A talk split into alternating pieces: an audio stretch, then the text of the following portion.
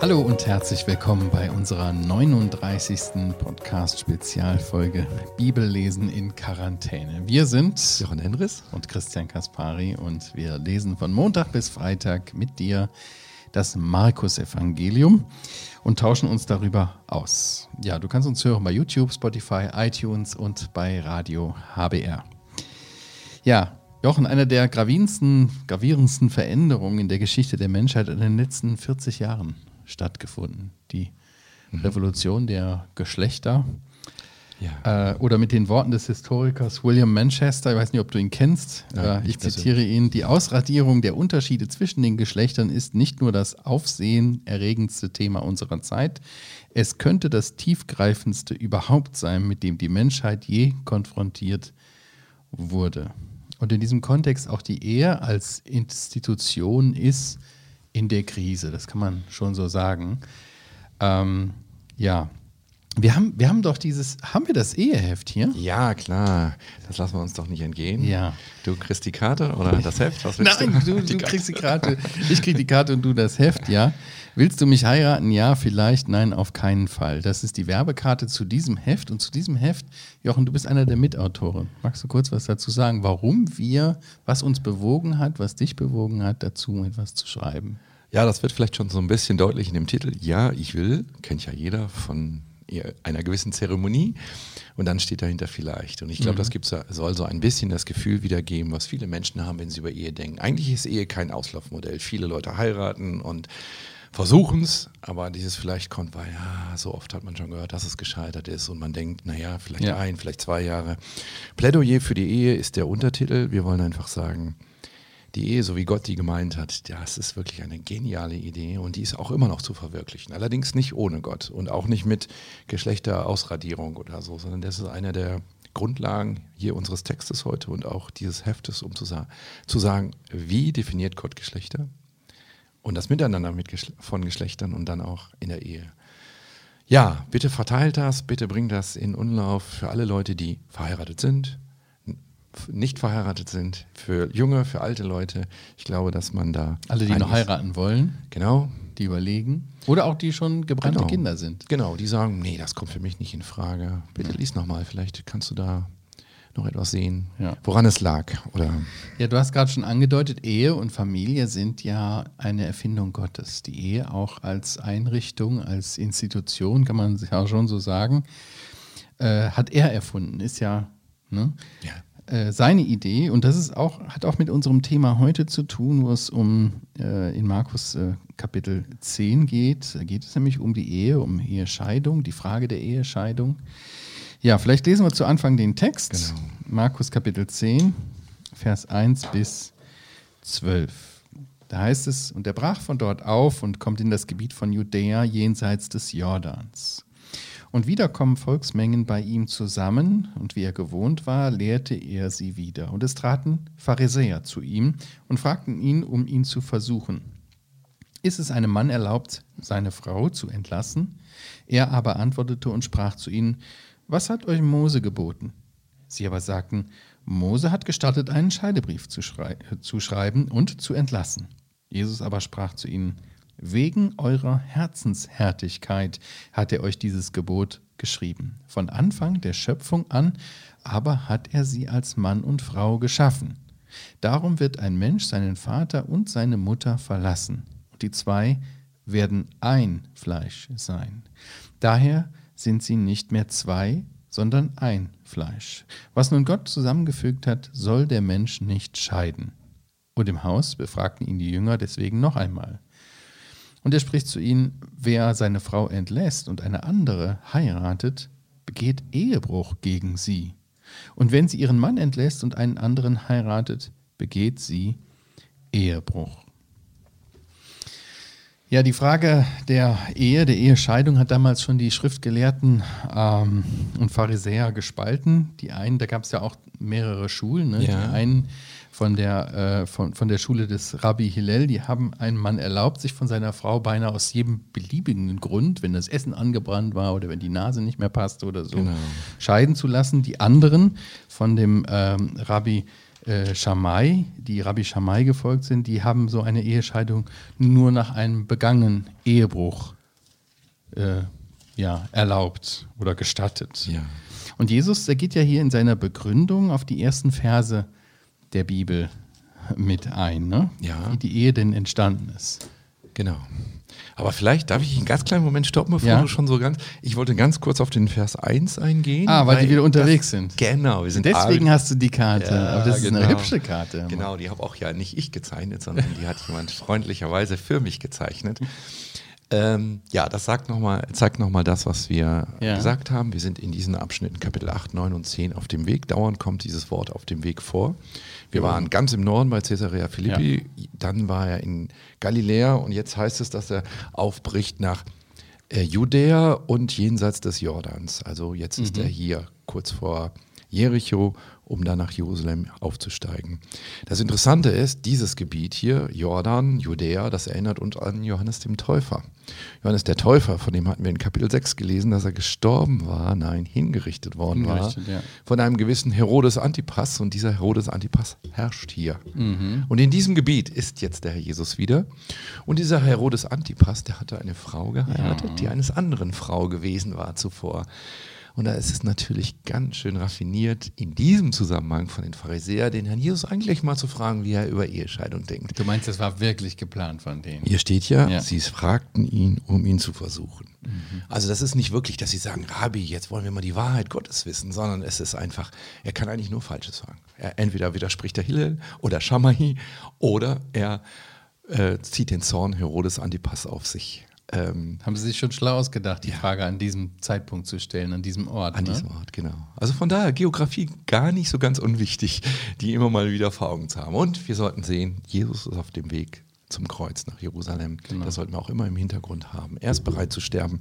Und deswegen kann er so eine Frage auch beantworten, ohne jetzt politisch zu taktieren und zu sagen, ja, das sollte man jetzt besser sagen. Am besten sagt man gar nichts.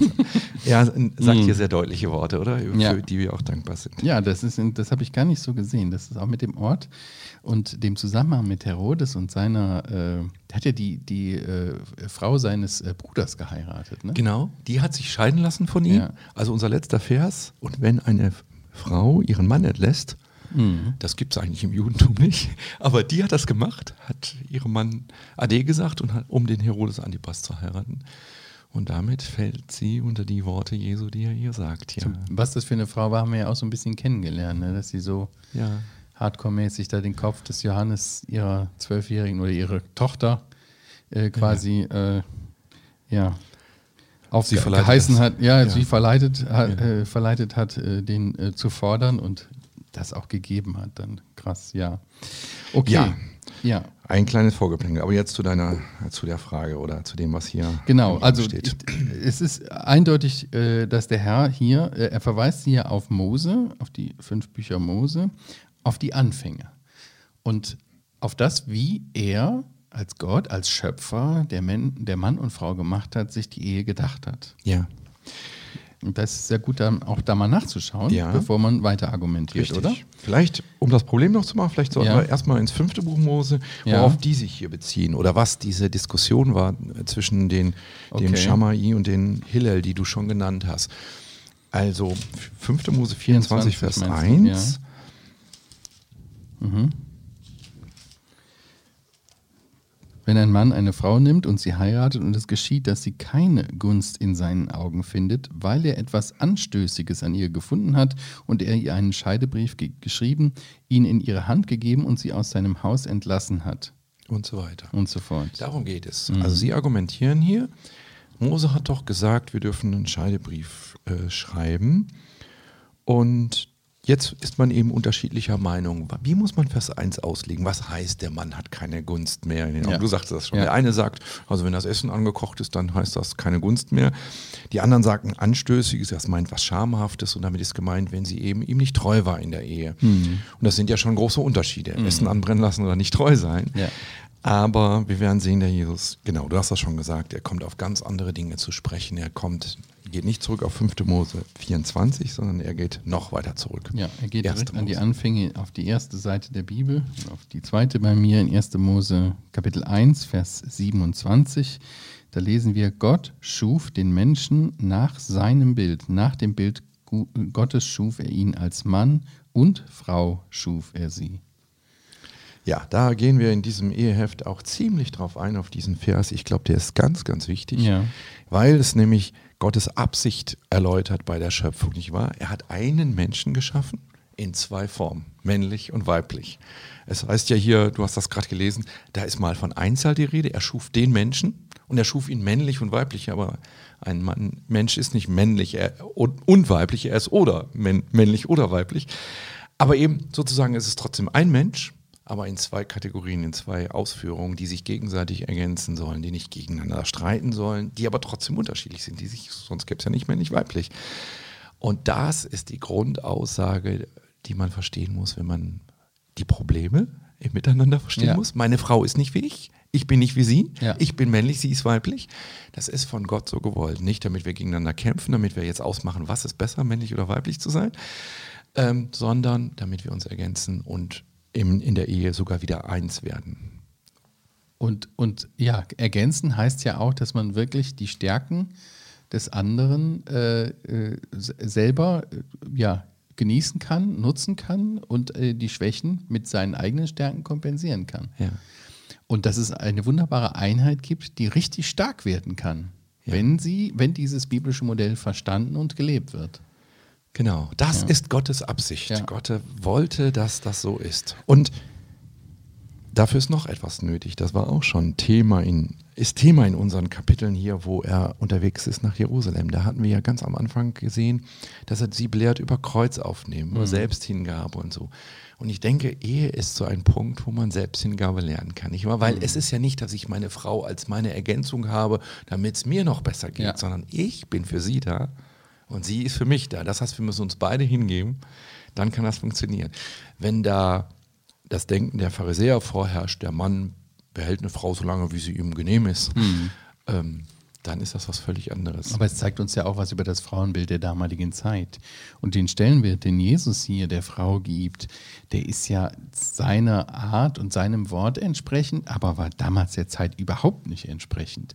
Wenn man sich überlegt, wie die Pharisäer hier, die mir diese Fangfrage stellen, äh, damit umgegangen sind, äh, mit, mit Scheidung und das äh, toleriert oder gefördert haben sogar, äh, dann war ja die Frau wirklich eigentlich nichts wert. Ja. Wenn sie einfach nicht mehr das tat, was man wollte, dann hat man sie in die Wüste geschickt. Und das war ja nicht so ein soziales System, wie wir heute haben, dass die selber arbeiten gehen konnte, Geld verdienen konnte oder äh, dass sie irgendwelche soziale Unterstützung bekam oder sowas. Nein, die war einfach total aufgeschmissen. Ja. Und die war verstoßen. Die war auch ja, wenn die jetzt nochmal irgendwie äh, einen Mann gefunden hätte oder sowas, den hätte sie ja auch gar nicht heiraten können. Ja. Nach dem Recht. Ja. Also die war, für die war es einfach aus. Ja. Aber der Mann war eben nicht mehr zufrieden, hat er sich eine neue gesucht. Sie durfte natürlich keine neue suchen. Das ist hier nicht einfach umkehrbar. Hier kann man nicht sagen, und wann darf eine Frau ihrem Mann den Scheidebrief ja. schreiben? Das war überhaupt nicht. Wir denken so inzwischen, dass wir sagen, okay, man hat ein Geschlecht genannt, mhm. man meint es aber auch umgekehrt. Nein, nein, es ging nur, dass der Mann den Scheidebrief ja. schreiben kann, nicht die Frau. Wenn er etwa irgendeinen äh, Fehler macht oder eine Untreue hat. Nein, das war keine Gleichheit, ja. sondern eine die Rechte waren eindeutig verteilt. Das ist nicht das biblische Bild. Und das ist so schön, dass einfach die Bibel hier, der Herr, sich so, das schreib, äh, schreibt hier, kann man hier auch nachlesen, mhm. dass die Bibel immer über der Kultur, die mhm. jeweils herrscht, ja. regiert. Also nicht sich unterstellt und sagt, okay, das muss ich akzeptieren, sondern die Bibel setzt ihr Modell dagegen, wie Gott es gemeint hat. Und nicht, naja, heute ist dies modern, früher jenes oder so. Sie lässt sich nicht in diese Diskussion mit hinein, der Herr auch nicht. Er sagt ja. hier nicht, okay, ich unterstütze ja, ich weiß ja, ihr Männer seid sowieso in der vorherrschenden Gesellschaft die Tonangebenden. Das, das sagt er nicht. Er, er sagt so in Vers 11, dass der Mann Ehebruch gegen die Frau mhm. ausüben würde. Das hatte keine der Schulen. Mhm. Beide Schulen sagten, also, wenn der Mann ihr einen ordentlichen Scheidebrief gibt, dann ist er völlig frei, dann darf er heiraten, wen er will. Dass er schuldig wird an seiner Frau, von der er sich hat so scheiden lassen, Das hatte keiner gelehrt, selbst die Strengen nicht. Aber der Herr macht das deutlich. Deswegen das macht das den Jüngern auch so eine Mühe. Ja, deswegen fragen sie nochmal nach. Genau. Ja, ist das denn jetzt wirklich so? Oh Schreck, oh Schreck. So, so, so, verstehe ich den Vers 10 hier. Ne? In dem Haus fragen sie nochmal nach. Deswegen, haben wir das wirklich jetzt richtig verstanden, Jesus, ja. was du gesagt hast? Ne? Ja, und das hatten sie richtig verstanden. Ja. Denn sein Argument ist ja, dass der Jesus sagt, okay, er beginnt ganz am Anfang mit seiner Argumentation. Er beginnt eigentlich bei dem, wie Gott sich es gedacht hat. Und führt ihnen vor, vor Augen, wie weit sie davon weggegangen sind.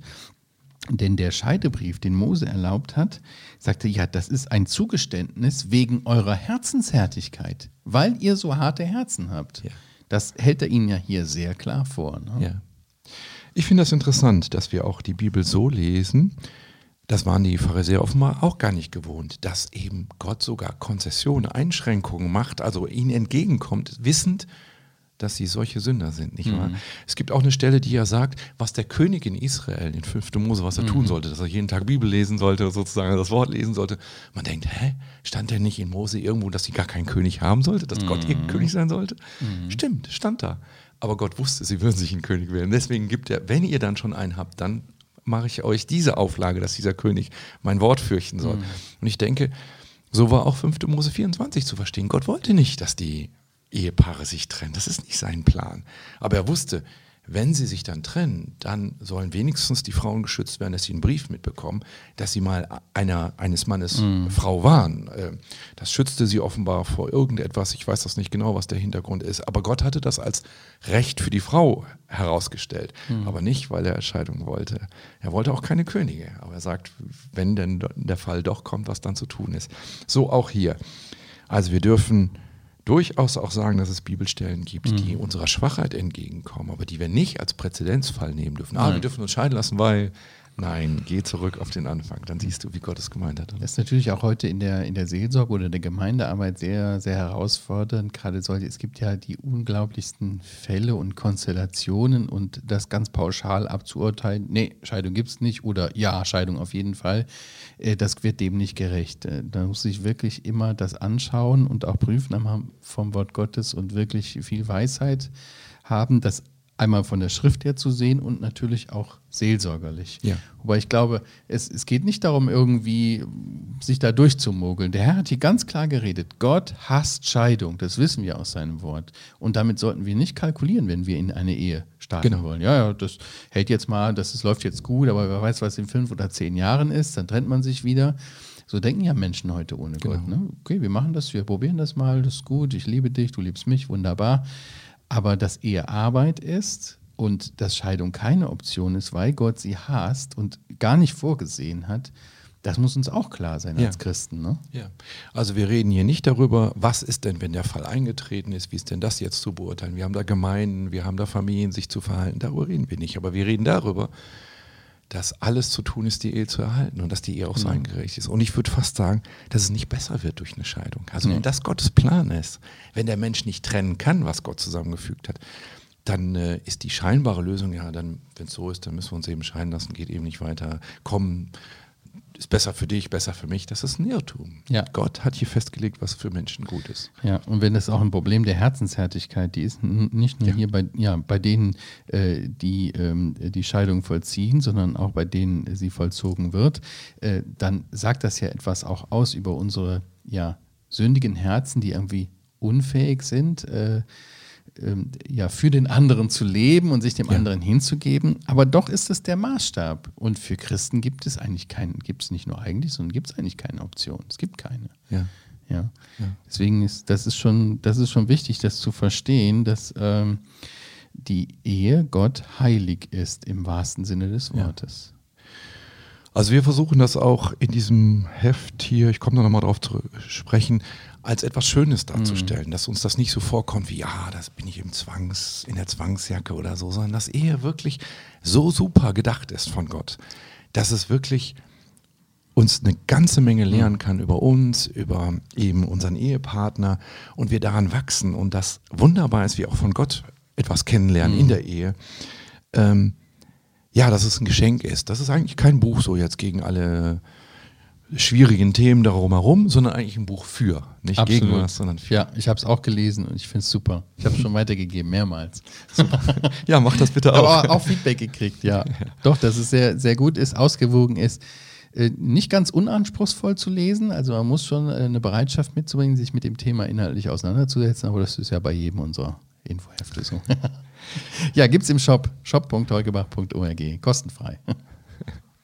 Ja, äh, ich habe noch hier ein, ein Ding. Hier heißt es ja, dass äh, Vater und Mutter verlässt, das lesen wir in äh, 1. Mose 2, Vers 24, glaube ich. Ne?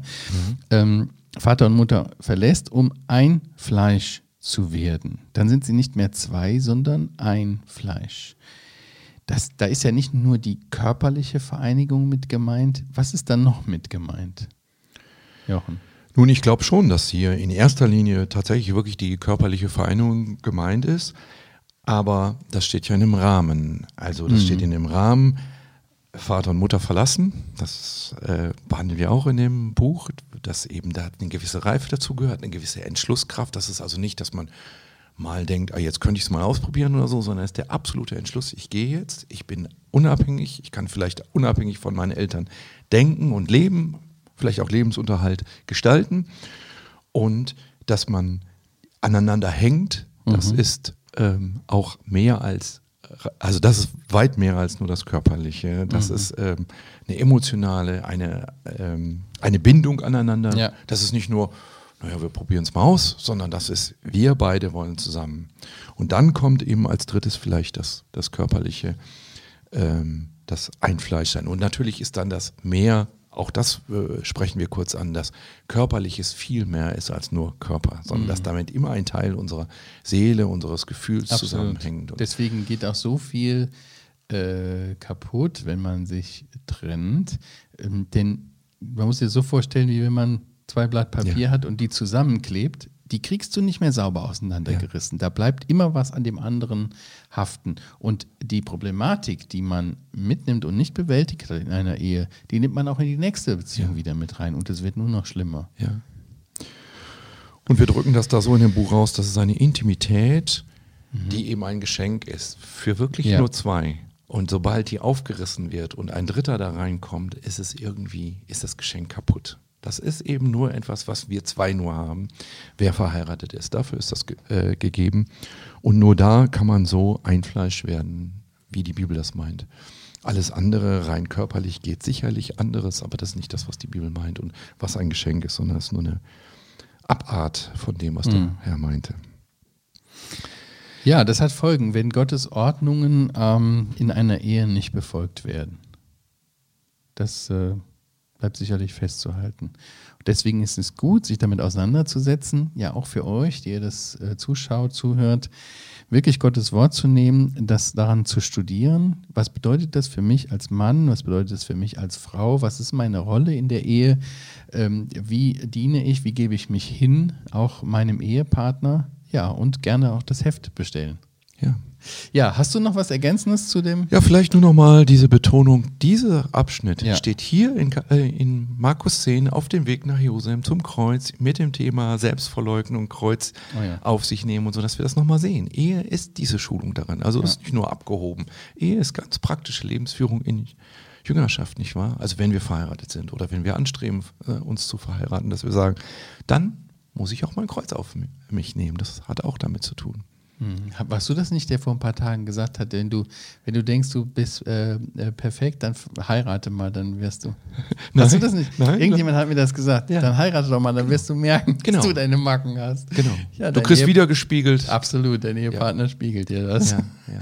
Aber es ist schön, wenn er das gut macht, Liebe, Ja. dann trägt das auch zur Veränderung dabei. Aber es braucht Bereitschaft und es ist Arbeit. Ehe ist Arbeit. Es ist, hat nichts mit Wolke 7 zu tun. Genau. Ja. Gut, in diesem Sinne. Ja, Vielen Dank fürs Zuschauen, Zuhören. Ähm, wir machen nächstes Mal weiter ab Vers 13 und dann in den auch übernächsten Abschnitt hinein bis Vers 31 oder was? Nee, nicht ganz so weit, ne? 24 vielleicht? Oder? Naja, wir werden sehen. lasst euch überraschen. Lasst euch überraschen. Wir sagen Tschüss, bis zum nächsten Mal. Tschüss.